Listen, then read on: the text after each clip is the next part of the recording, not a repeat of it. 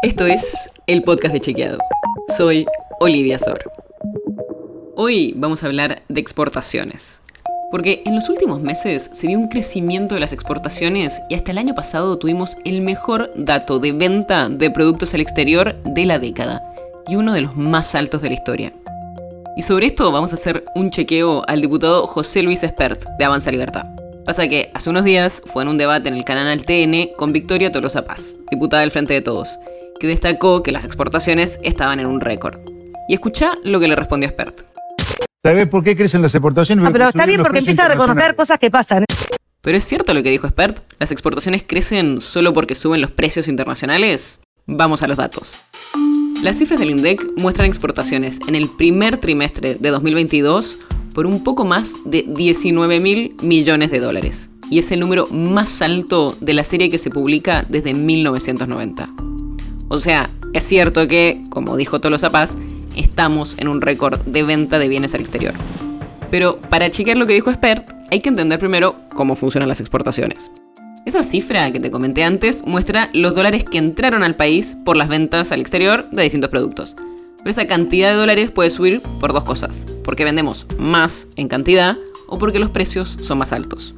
Y lo que cambia es que si las exportaciones solo suben porque aumentan los precios internacionales, esos precios también podrían bajar en el corto plazo y como país no podríamos hacer nada. Por eso, si las exportaciones crecen porque aumentan las cantidades exportadas, sería mejor, porque la situación mejora sin importar tanto cómo evolucionan los precios internacionales, que no dependen de nosotros.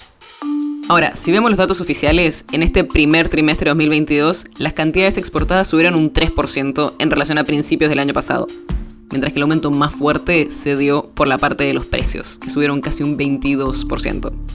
Para que tengas una idea de estas subas de precio, Hace un año la soja estaba a casi 510 dólares la tonelada y ahora está a 570. Y algo parecido pasa con el trigo y el maíz. O sea, los principales productos que vendemos aumentaron entre el 12 y el 26% en un solo año.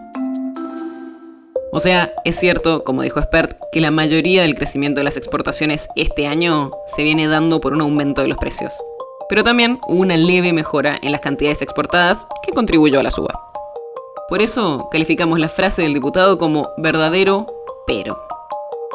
La nota sobre la que se basa este episodio fue escrita por José Jiménez.